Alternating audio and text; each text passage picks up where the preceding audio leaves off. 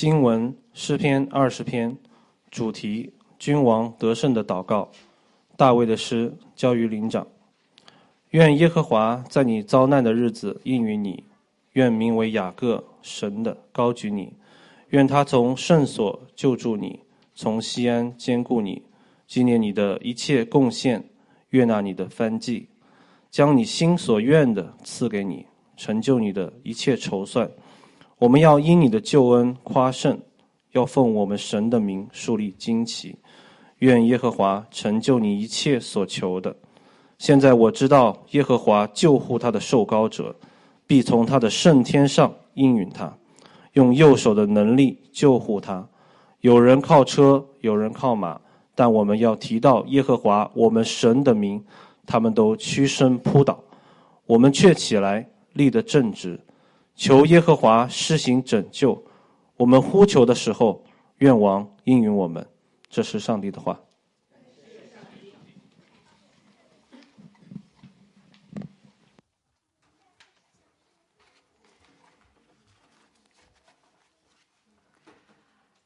嗯，再次欢迎哈，再次欢迎线上、线下的弟兄姐妹，嗯，来听福音的朋友。呃，我是这间教会的童工啊，郑继国。很感恩今天我来跟大家分享诗篇二十篇的内容啊。从今天开始呢，我们进入一个新的讲道系列诗篇。如果你是第一次来呢，你不用担心接不上，我们也期待你啊常常来，我们一起去听那个古旧又常听常新的福音。圣经中的诗篇是一种很特别的文体，而一方面它跟其他文体都是神无谬的话语，那另一方面呢？它也表达了诗人内心真实而丰富的情感，所以它既是神的话，它也是人的话。所以我们常常被教导用诗篇来祷告。所以当你投入去读诗篇的时候，你会感受到诗人的心跳，有时候有极大的喜乐，有时候有坚定的信靠，有时候会有迷茫，啊，会有悲伤，也有释放，啊，有赞美，有喜乐。那诗篇二十篇呢？是一首君王的诗，君王的诗。前段时间我封闭大家，常常被孩子们缠着读关于领袖的、关于王的绘本。最着迷的情节是什么呢？就是一位大能的领袖、全能的王，他从天而降。他说：“我要跨越光芒，斩断黑暗，惩恶扬善，匡扶正义。”每每得胜的时候，每每讲到这个时候，他们都会热血沸腾。振臂高呼。对一个完美的王、完美的救赎主的期待，似乎是刻在我们人类的记忆当中的。那然后呢？我们会把这样的记忆投射到某些角色啊、某些人物的身上。所以，当我们描述这个人的时候，我们其实是在谈那个完美的那个王。我们今天读这首诗，也会有这样的感受。开头说。这是大卫的诗，交于灵长。可能很多弟兄姐妹都比较熟悉，大卫是以色列王国时期那个伟大的君王。他治理时期不仅神带领他军事上屡屡得胜，而且也是以色列这个民族信仰上的高峰期。交于灵长呢，就是交给诗歌的主领，还有主领带领会众在敬拜的时候颂唱。而诗篇中标注作者是大卫的，占到近一半儿。这些诗写成的时间也分布在大卫一生里面不同的时期。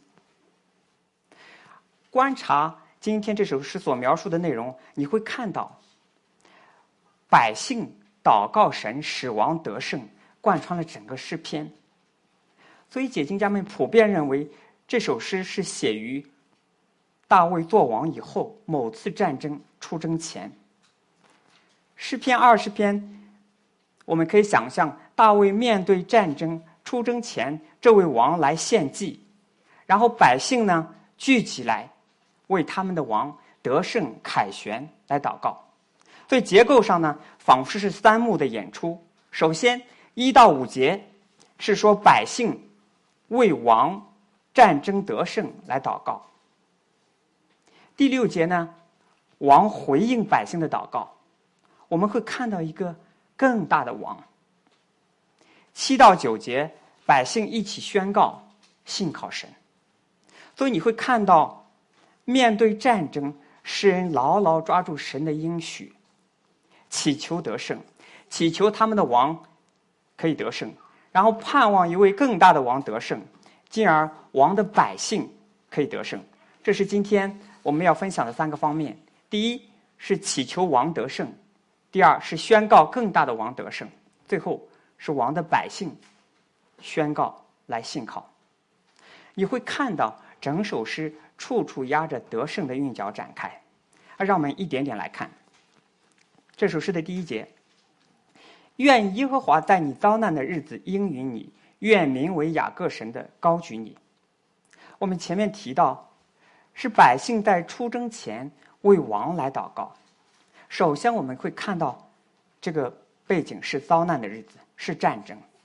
我们每个人遭难。发生在我身上的，我会想到说，我们的双胞胎早产两个月，出生两天以后，其中有一个肺泡没有长好，加上奶粉过敏，医生把我叫出去，说他有两次呼吸暂停，抢救过来了，但是还没有过危险期，他们不能保证能不能保住。你可以想象我当时的心情啊，这是我一个遭难的经历，而诗人。诗人这里对这场遭难没有展开，但读圣经呢，我们会知道大卫那个年代古近东的战争是非常残酷的，战败一方要么被杀，要么会沦为奴隶。而大卫做王以后的几次战争，如果留意去读的话，敌人都是重装备啊，尤其是大量的战车战马，基本上就是一个敌强我弱、敌众我寡的这样一个环境。而奇妙的是，第一句，整句话在原文里面用的是确定的未来时态，就是一定会，啊，说耶和华，他一定会在当你的日子应允你。名为雅各的是，他一定会高举你。你会问他们的信心来自哪里呢？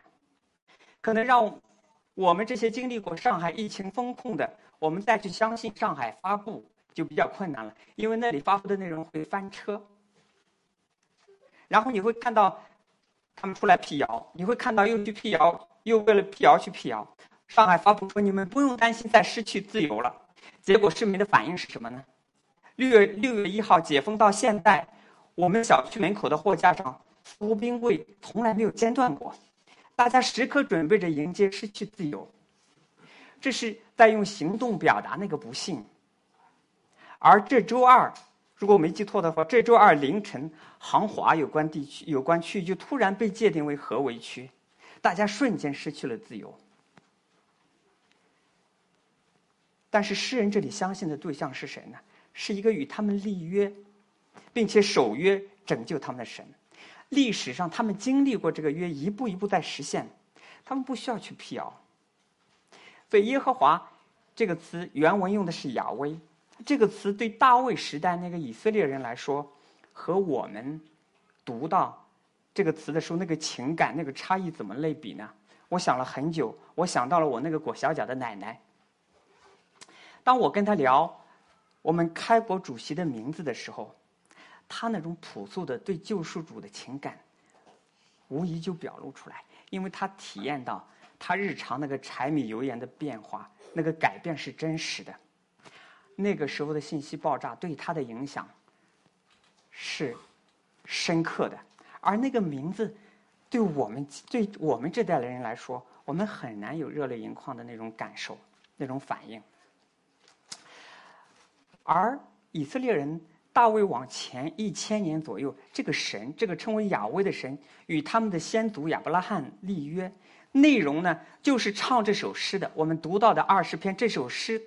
的这些百姓所占的这块土地，神应许把这块土地赐给亚伯拉罕的后裔，而且神安排了一个立约的仪式，就是他从劈开的羊肉和牛牛和羊的肉块中经过，表示就算是亚伯拉罕不守这个约，他一定会守这个约，违约的话，他就会像这些牛羊一样牛羊一样被杀，而接下来。你读圣经，你会看到这个神是如何守约的呢？那个称为亚威的耶和华神在荆棘火焰中向摩西显现，他呼召摩西做领袖。他在埃及降下石灾，带领以色列人过红海，从埃及把他们拯救出来。后面神用诗一样的语言说：“我如鹰把你们背在翅膀上带来归我。”而唱这首诗的，唱这个诗篇二十首的这些以色列百姓。当下，他们就站在那个所赐的神所赐的那个土地上。对以色列人而言，这就是他们的历史，是已经发生的。当然，这个约的内容可能会很很丰富，而针对不同的人，在不同的年代，在不同的地点，神不断的去强化、去重述、去延展那个约。但是，总之，这就是那个说到做到的，不需要去辟谣的那个神，不像我们今天的一纸合约。你会发现，疫情之后，上海的离婚、离婚预约爆满，分分钟打脸那些婚礼上说“你是我的，我是你的”这样的誓言。民法典的那个离婚冷静期，甚至加速了大家提前去申请。你更会看到什么？疫情之后，有家知名的培训机构突然跑路，然后家长们拿着一纸合约，一个劲的往机场跑，但是也没有办法去追上那个正在逃离的公司法人。我们读这首诗呢，每一节都会有上下两句平行对应，啊，一个可以提示我们对另外一个的理解是不是合理。这里你会看到耶和华，哈，耶和华愿耶和华，然后后面看到愿名为雅各神的，所以耶和华对应的就是名为雅各神的名字会反映本体。我的名字就是表达父母的期待啊，不过不是继承神国的意思。是他们那个时代领导人的名字。圣经中呢，神称呼自己通常会用三个名字一起。他说：“亚伯拉罕的神，我是亚伯拉罕的神；以撒的神，雅各的神。”如果只用一个的话，几乎没有例外会缩写为雅各的神。雅各本人和以他名字命名的以色列民族都经历了来自这位神的拯救。以色列的先祖雅各。他开始的时候使用欺骗的手段拿到长子的名分和祝福，后来又试图通过爱情、自己的聪明去得拯救，但是他一路被神带领，被神改变，成为紧紧抓住神应许的人。然后神呢又赐福十二个儿子从他而出，变为十二支派。神带领他们出埃及，进入迦南，这就是他们唱诗所站的那个地方。神是雅各的后裔，以色列民族变得昌盛、昌盛、强大。所以你会看到，摩西的书，摩西在出埃及记里面记载说，神告诉雅各家，小于以色列人说，神这种称呼就像是他们的一个大家长，他小于以色列人说，他说你们要听我的话，守我的约，啊，你们要做我的子民，不是因为雅各特别，而是神的拣选，是这个立约的神，他是不变的。他是在遭难中带来拯救的神，这是诗人和百姓信心的来源。然后你读到说：“愿名为雅各的神高举你。”“高举”这个词和合本的翻译很恰当，原文是把它放到高处的意思。高举，就如同被安置到了一个敌人无法触及的另外一个空间。神拯救的历史，我们会看到这样的影子：挪亚方舟内外生死两重天。里面是安全的，小摩西被放进了那个蒲草箱，涂上外面涂上石漆和油，里面是安全的。在红海边，神的云柱隔开埃及人和以色列人，那发光一侧的以色列人是安全的。神说：“我如鹰把你们背在翅膀上，那翅膀上是安全的。”有一次，我们全家去迪士尼体验一个项目，我们戴上 3D 眼镜。高速穿行在某个星球上与外星人战斗，当速度和子弹让我无法承受的时候，我赶忙把眼镜摘了。其实我是坐在一个按摩椅上。你知道那个敌人不会从那个空间穿越到我这里的，你是安全的。所以第一节，愿耶和华在你遭难的日子应允你，愿名为雅各神的高举你。这个祷告的重点是他们信靠的对象是耶和华，他名为雅各神。是按应许实行拯救的。诗人这里按着应许去祷告，就好像你的孩子说：“爸爸，你答应我，在我生日的时候要送我一个奥特曼的礼物，而你可能未来五年的礼物都已经准备好了，你随手拿一个。他所求的就是你答应过的，而且你可能早就预备了。按神的应许祷告，神也早就预备了。所以从另外一个角度看，这是一个基于神的。在历史上实行拯救的一个祷告，是关于信靠神会兑现他的约的一个祷告。这是一个概括的祷告。那么历史怎么照进现实呢？那就接下来我们会读到的二到四节，诗人的祷告落到三个具体的祈求上。先是举头望明月，然后低头思故乡。那接下来二到四节，神的祷告分别从神的同在、神的接纳。和王的心愿达成这三个方面来祷告。首先，我们来看第二节：愿他从圣所救助你，从西安兼顾你。圣所是神在地上啊，是神住在地上，他与他百姓同在的地方。而西安呢，是耶路撒冷城中的那座山，是屏幕，是保障，是用来指的神同在的耶路撒冷城。所以这里说神。从圣所从西安出来帮助，你看到非常的形象，让我们看到神的同在不是静止的，不受时空的限制。我老爸经常说，你信的神是西方的神，他管不到这儿，反而是新冠让他知道，连病毒都在全球各个角落无处不在。那放到今天，国家领导人物理上在不在也有很大的不同。我相信上海疫情期间，大家会有深刻的体会。俄乌战争最初的几天，媒体就紧紧抓着乌克兰总统逃离基辅来做文章。你可以想象，如果这位总统离开了基辅，那在基辅坚守的那些士兵他们会怎么想？住在基辅的百姓会怎么想？接下来，那什么叫同在呢？我们怎么去理解这个同在呢？它只是物理上的同在吗？经文说：“愿他从圣所。”救助你，从先兼顾你，救助和兼顾是神同在的印证。兼顾这个词，你会在诗篇中常常读到，你会读出它加添力量、恢复力量这样的意思。但是在旧约里面，兼顾这个词就是供应吃喝的意思。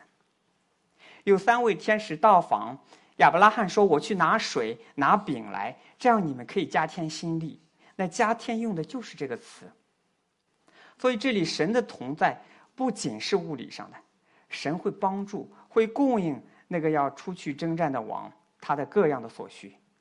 历史上他们的百姓不是没有经历过，当埃及军兵追杀到红海边的时候，他们经历过神的救助；在旷野中，他们经历过凡磐石出水、天降马蛋的日常的供应。那从另外一个角度看，我们可以帮助我们理解：当圣经记载以色列人打仗的时候，他们会把约柜从会幕的至圣所里面抬出来，代表神出来帮助他们，为他们征战。而那个至圣所呢，只有大祭司借着羔羊的血每年才会进去一次，否则就会被击杀。那神是公义圣洁的，他是审判的神，所以把约柜从至圣所抬出来的时候，你可以想象，整个天地之间就成了那个至圣所，就意味着上帝要审判那些一切的不义，这就需要神悦纳的祭物，就需要羔羊的血。所以接下来第三节你会读到，愿神纪念你的一切贡献，悦纳你的凡祭。以色列人在战争前都会按神的吩咐去献祭。立位记也记载了各种的献祭条例，说这样可以在耶和华面前蒙恩，可以蒙悦纳，为他赎罪。他可以这个献祭的人可以与神和好，除去他跟神之间关系的拦阻，神就会接纳他。帮助我们更好的理解，我可以分享两次记载在撒母耳记上。里面的两次献祭的经历，一次是当以色列人除去外邦的神的时候，那非利士人上来攻击他们，这时候先知你可以理解为转述神话的人。先知萨姆尔把吃奶的羊羔献给耶和华做燔祭。这个时候，以色列人呼求耶和华的时候，耶和华就应允他们，大发雷声，他就惊乱了非利士人，这样以色列人面以色列人就大大得胜。那还有一次，是他们的第一个王扫罗在吉甲要和非利士人征战，以色列人看到非利士人的车有三万辆，马兵有六千的时候。他们因为惧怕，都躲起来了。扫罗呢，就没有遵守耶和华的吩咐，他就冒失献祭，结果神并不悦纳。后来就兴起大卫替代替他做王。所以你会看到，不是所有的献祭神都会纪念和悦纳。是祭物吗？是因为那个祭物吗？当然，神的约里面提到过有祭物，那是献祭的人吗？也是。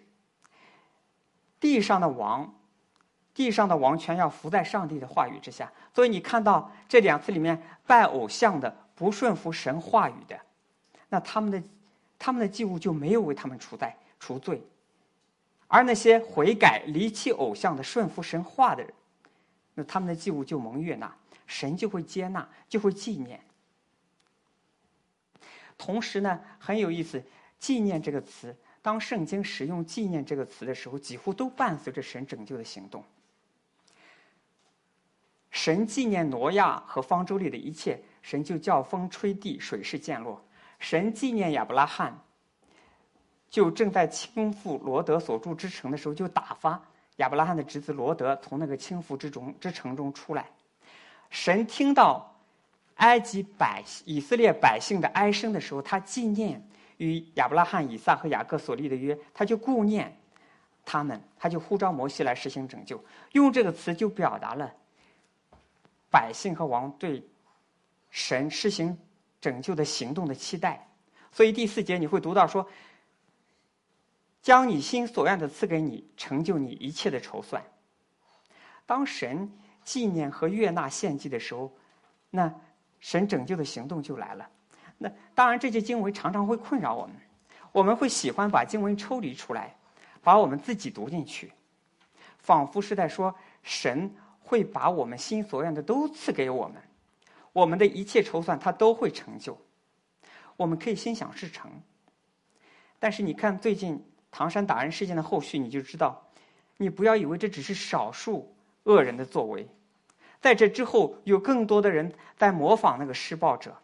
在模仿那些那些施暴者，他们用唐山事件的梗来恶语威胁。好的环境，好环境不会改变人的恶，它只会隐藏人的恶。环境一变，恶立刻就出来了。所以不可想象，如果你让罪人都心想事成，会怎么样？二到四节祷告的顺序，让我们看到神神同在的拯救，是借着神。悦纳献祭领导的祭物，献祭的人蒙悦纳，代表着神的关系就在那里。那是那王心所愿的神就会来成就。所以我们考虑当下大卫的处境，面对战争，他期待战争得胜，他要了解敌人，他要排兵布阵，他要筹算如何得胜。那是不是大卫心所愿的都心想事成呢？当我们回答是的时候，我们是说神悦纳他的献祭，他顺服神，那神的同在就会临到他，那神就会成就他所愿的，他所筹算的。而你如果读下一个诗篇二十一篇，作为这一次战争得胜后感恩的诗，那里说王心所愿的神已经赐给他了。那两个诗篇之间就是经历了那个战争得胜，所以从这个角度讲。这个诗篇里面，王心所愿的那个战争得胜，也是在神的应许中的。所以二到四，二到四节你会看到神出来跟大卫和他的百姓同在，神悦纳大卫的献祭，神成就大卫心所愿的和他所有的筹划。那大卫心所愿的和所筹划的，神是不是成就，去取决于神有没有悦纳他的献祭。这个献祭就确保了百姓和神之间的关系。当神应允百姓祷告的时候，那以色列的君王就会大大的得胜，百姓就会欢呼。所以第五节你会读到：我们要因你的救恩夸胜，要奉我们神的名树立旌旗，愿耶和华成就王一切所求的。救恩和得胜是同一个词词根。当百姓期待王得胜而归，王得胜，百姓就可以夸胜。你会看到，你会读到百姓和王之间那个美好的关系。在《狮子王》里面，当那个辛辛巴登上王位的时候，非洲大草原再次苏醒，万兽群集，荣耀欢呼。在这里，你看到要奉我们神的名树立旌旗，百姓准备好，要以树立旌旗的方式来宣告是神战胜了敌人。所以你在战争神剧里面经常看到的一个镜头是，旗帜会插在那个战战场的高处。很多历史剧里面，你看到那个旗帜上会有主帅的名字，但是这里那个旗帜上不是项羽，不是刘邦，或是大卫，那上面是耶和华神。而摩西呢？摩西记载了一场战争，是对阵亚玛力人的。摩西手拿神的杖，他举手的时候，以色列人就得胜。得胜以后，摩西筑了一座坛，他为那个坛起名叫“耶和华是我的旌旗”。他又说：“耶和华已经起了誓。”他世世代代为我们征战，所以大卫仿佛是在重述使摩西大大得胜的那场战争，并且期待树立旌旗，把神拯救的大能记载下来，传扬出去。所以一到五节你会看到一个完整的祈求，完整的一个祈求，一个整体的祷告，三个具体的祈求，然后期待王得胜后的庆祝。而你如果去仔细去读一到五节的话，你会发现，没有地上的王是完全的，即使大卫，也没办法满足这样一个描述。他犯了奸淫的罪，他用计杀了无辜，他数点百姓，以至于神降下瘟疫。一到五节，你看到的是一个什么样的王呢？你看到的是一个完全顺服神旨意的，一切的贡献，一切的凡祭，神都会纪念，神都会悦纳，他心所愿的，他的一切筹算，神都来成就。这是一个完美的大卫的样子。而第六节接下去，当我们读第六节，我们知道，读到说耶和华救护他的受膏者，在希伯来语中，这个受膏者就是米赛亚。我们就会意识到，他是在谈一个更大的大卫，一个更大的王。这是我们接下来要分享的第二部分啊，盼望更大的王得胜。接下来呢，镜头做了切换。第六节有一个人称的变化，从第一到五节，我们就变成了我，而诗人就走到了台上。第六节说：“现在我知道耶和华救护他的受膏者，必从他的圣天上应允他，用右手的能力救护他。”所以诗人听到了一到五节百姓的祷告，那个祷告中充满神使王得胜的信心。他说：“我得出这样的结论，他得出这样的结论，不是在战争已经得胜之后他得出来这样的结论，是战争之前他就有这样的结论。他说神会救护他的受膏者，就好像，就好像说，前天你拿到高考的成绩单，你发现自己。”超过了最好那个高校的录取线，而你的班主任老师在考试之前他就说了，他就说你一定会，你会超过那个最最好高校的录取线，这是信心的表达，这也是一到五节那个祷告的中心。而你如果读，你去查原文的话，“救护”这个词用了完成时态。啊，神使受膏者得胜这个事情，诗人是从一个完成的、已经完成的视角在看。所以大卫，大卫相信神会拯救那个受膏者，但不是说神会拯救每一个受膏者。大卫之前的扫罗，扫罗王，他也是受膏者，但是他背逆离弃神，后来被神离弃。而这里的受膏者呢，是一个单数，是那一位受膏者。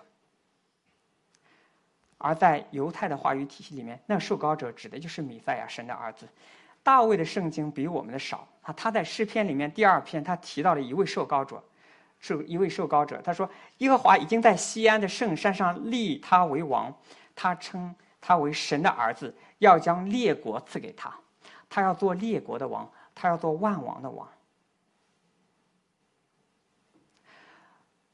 但大卫也会读到神应许亚伯拉罕君王由他而出，他也会读到雅各对犹大的祝福，说有一位要来的，永远做王，万民都要归顺。而到了大卫，当大卫把约柜运到耶路撒冷，神应许大卫说：“你的王位要到永远，一位后裔要永远做王。”所以大卫是在期待一位更大的王，神的儿子是耶稣基督。那一千年以后，福音书介绍这位弥赛亚的时候，他说他是大卫的子孙，是神的儿子。他住在我们中间，他是父的独生子。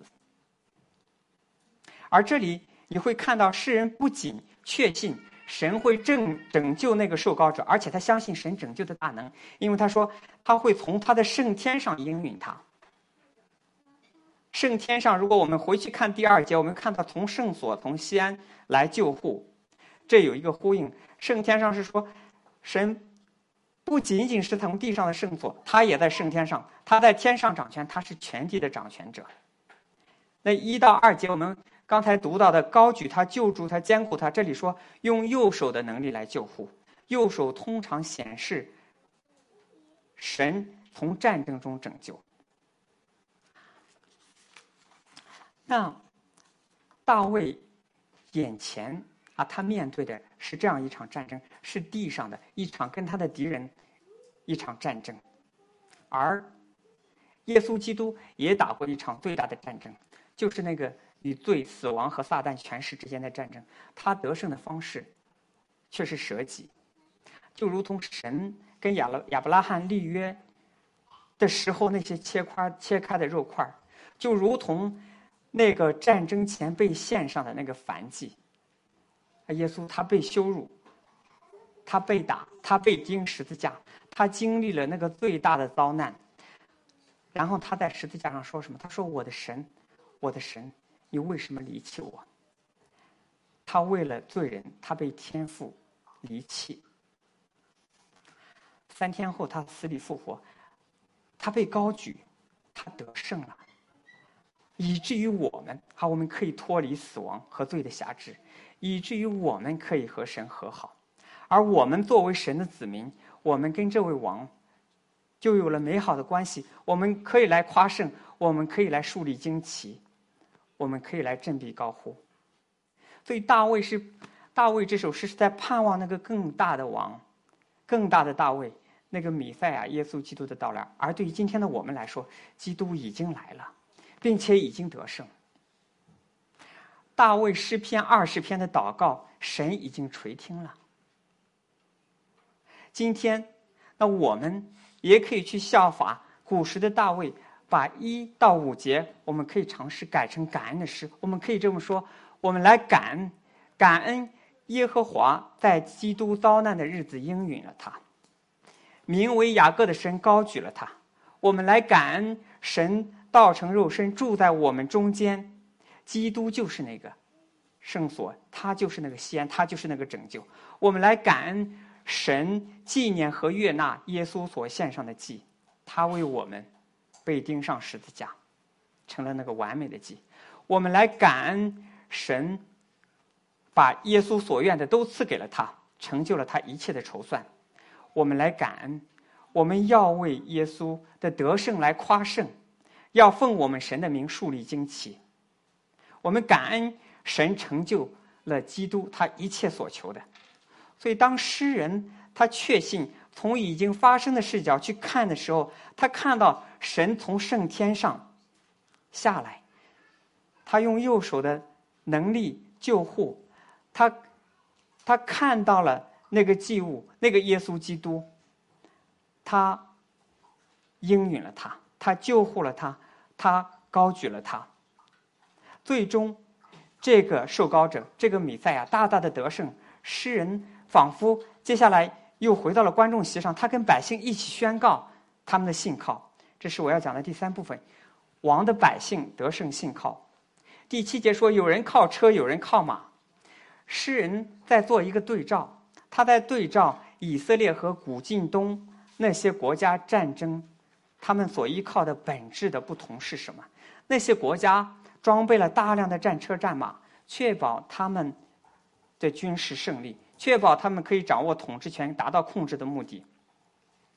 而我们刚才分享了，我们以那个时候大卫对阵亚门人、亚兰人为例，那场战争敌人的马兵有四万以上，他们的战车以千计。但是以色列呢？以色列国呢？神预先神预先警告以色列人，在申命记中提到说：“你们的王不可为自己添加大量的马匹，而应该谨守遵行神的律法。”所以有历史学家把那个时候的战车战马类比成今天左右战局的那些导弹、火箭这些先进的武器，当然未必有那么大的破坏力，但是那个时代跟步兵相比，那车马算是碾压性的优势。是他们战争取胜的保证，是当时环境下他们所依靠的。可能对军事力量的依靠，在我们他在中国的对我们这些人来说，我们并不诧异，因为我们从小就耳濡目染，说枪杆子里出政权。今天的俄乌战争，你会看到似乎那些超音速的反辐射导弹，或者是那些远程的防空雷达，这些在左右着那个战局。而诗人这里说什么？他说：“这不是他们所依靠的，他们要提到耶和华，他们神的名，这是他们得胜力量的来源，不是战车战马的数量。那个得胜不在神以外，而靠车靠马的都屈身扑倒，我们却起来立的正直。”却起来立的正直，在这里原文里面有做见证的意思，就起来做见证。第一读者会想到什么？会想到神呼召摩西带领以色列人出埃及过红海的时候，神怎么样把红海分开，然后又合上，就淹没了法老的全军，他们的战车战马一个都没有剩下，他们屈身扑倒了，而靠神的以色列人起来立的正直。摩西和以色列人，他们就向耶和华歌唱，他们就赞美，就见证神的大能。甚至诗人大卫他自己的经历更为鲜活。当他面对歌利亚骂阵的时候，大卫说：“你来攻击我是靠着刀枪和铜戟，我来攻击你是靠着万军之耶和华的名。”结果呢，歌利亚就扑倒，面伏于地。而那个倚靠耶和华的大卫呢，他起来立的正直。面对遭难，我们的第一反应是什么呢？在二零年初，国内疫情刚爆发的时候，很多人纷纷逃往国外。过了一段时间，你发现国内的疫情控制的挺好的，他们又都跑回来。现在呢，经历了隔离，发现很痛苦，又想着跑去国外。总之，这就是他们所依靠的。前几天，有位同事跟我说。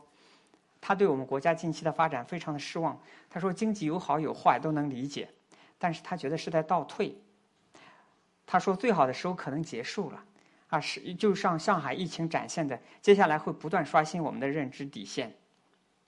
青年失业率近百分之二十，啊，还还没到七月的毕业季，就有大量的，嗯，啊，据据称有些班级里面，一本的学校有些班级里面有百分之九十的人的工作没有着落。”清华、北大百分之七十的毕业生，他们进了体制内。他告诫我说：“这样的社会，他觉得没有前途。”他说：“我们可以没太所谓啊，但是为了下一代孩子，他的结论是可以的话就去移民。当然，他不是基督徒，他不考虑自己，他还考虑下一代，算是难得了。但是前几天啊，我家姊妹在参加一个在线教育的讲座，大家都是基督徒。”啊，一个妈妈把所有的小孩都送到国外，然后讲座的中心就讨论就变成了如何去国外，那移民就成了大家的车马。结果你会看到什么？你会看到那大洋彼岸针对小孩子的小学生的枪击案，还有最近你看到那，你如果留意到那割靴遭殃的枪击控枪法案的时候，你可能又犹豫了。你你所依靠的车马都是不稳定的，那是永远在变的。而我们来看最后一节第九节，大家一起来呼求，求耶和华实行拯救。我们呼求的时候，愿王应允我们。这首诗以呼求君王得胜开始和结束。在他说我们呼求的时候，愿王应允我们，跟整首诗的第一句“愿耶和华在你遭难的日子应允你”，啊，一方面是首尾呼应，你会看到在经历遭难的时候，百姓和君王一起来呼求神，他们期待神带来得胜。同时呢，你会留意到这里跟开头稍微有一点不一样。开头说神拯救那个受膏者，这里说那个受膏者拯救他的百姓。所以诗人和百姓他们的他们在盼望，在等待那个更大的王，那个更大的大卫，那个受膏者，那个米赛亚，等待他来拯救他的百姓。而对我们呢？对我们今天那个受膏者已经来了，神已经使他得胜，他死里复活，死亡的咒诅被打破，罪的辖制已经除去了，而且越来越多的人，他们开始跟随，跟随那个弥赛亚，跟随基督，成为他的门徒。我们这些跟随他的人呢，也因着他的得胜，我们已经得胜，我们就可以起来立的正直，我们就去做得胜的见证人。我们可以继续依靠这个得胜的万王之王，而不再去依靠车，而不再去依靠马。那今天的诗篇二十篇，面对遭难，啊，大卫盼望受膏者的到来。那我们呢？基督的救恩已经成了，我们得胜的结局是确定的。所以我们常说，不管你经历失业，你还是经历失失去经济来源，还是身体有疾病。亦亦或是其他方方面面的挑战，这都不影响基督的救恩，不影响你我得救的地位。不管你的处境有多么的糟糕，你的生活多么的窘迫，都不会影响你死后复活，都不会影响我们跟神的荣耀有份。我们的遭难不会赶不会赶走耶稣，反而会更让我们确信耶稣已经得着我们，因为我们。不是靠车靠马，我们是靠着耶稣基督。对对，基督徒而言，最大的遭难，基督已经替我们承担了，他已经得胜了。而那些还没有信主的，他们要面对的最大的遭难，就是死亡和罪的审判。作为耶稣对他的门徒说什么？他说：“你们要去，使万民做我的门徒，我常与你们同在。”我们可能还会经历大大小小的遭难，但是跟这个世界去抢夺灵魂的战争，神一定会使我们得胜，因为他说他常与我们同在。就像诗里面提到的，他的同在是他来救助我们，他来供应我们的日常。所以回到开头啊，回到开头我经历的那场遭难，当我听到医生说。我的宝宝在保温箱可能挺不过去的时候，我回到我家姊妹的病房，我假装继续的写写画画，给宝宝取名字。那我实在忍不住，我就跟他一起来祷告，我就跟他一起来祷告。那我想跟大家分享一首啊，分享一个一个例子哈，一首著名的诗歌。我们可能很多人听过，就是我心灵得安宁。他的词作者，他霍雷肖是芝加哥一位成成功的律师和法医学教授。在一八七三年的时候呢，他的妻子和四个女儿，他们乘一艘法国的游轮，准备和他在英国穆迪布道会上碰头的时候，他们在冰冷的大西洋上遭遇了船难。这个获救的妻子眼睁睁的看着他的四个女儿一个一个葬身。冰冷的海水，而这对敬虔的基督徒夫妇呢？他们刚刚遭遇了唯一儿子的病故，他们现在又遭遇了所有女儿的身亡。这位父亲在坐船跟他妻子会合的时候，他经过那个遇难的海域，他就写下这首歌。他说：“无论环境怎么样，我已经被主引领，啊，我心灵得安宁。”那之后，他们又有了一儿两女。虽然儿子再次被猩红热夺去生命，但是他的女儿们和他们两个夫妇，他们到了以色列去宣教，他们帮助那些穷人，帮助那些病人，帮助那些孩子。他们的女儿后来在书中写道：人们一直在问他的父亲，是什么罪？你做了什么恶，是什么罪把这样的惨剧带给你们夫妇呢？他父亲的回答是什么？他父亲的回答说：“我深信，上帝是仁慈、是良善的。”刚才啊讲到我的灾难，今天我这失而复得的儿子他就坐在我们中间，所以感恩啊神让他健康活泼。但是我们知道，神没有让我们脱离疾病、忧伤还有失望，我们还会遇到各样的征战。但是神的道路高过我们的道路，他掌管着所有。悲惨的境遇，他用他无限的智慧去引导我们走向那个他确定的美意，让我们不要浪费这样遭难的处境。他在遭难中，我们依然去效法耶稣的样式，去荣耀神，啊，以他为乐，直到永远。好，让我们一起来啊，一起来祷告。主要我们感恩。呃，你说在世上有苦难，但你已经胜了这个世界。我们不需要把拯救和依靠放在别的地方。啊，你带领我们就依靠这个确定的福音。我们会遇到遭难，但是在遭难中，我们依然来敬拜你，我们依然来过敬虔的生活，我们依然期待更多的人可以认识你。而让更多的人去免于那最大的遭难，啊，行在你爱的光中，而我们在基督里已经是完全的了。主啊，你已经接纳了我们，而我们要用一生来成为我们已经成为的样子。啊，奉耶稣基督的名祷告，阿门。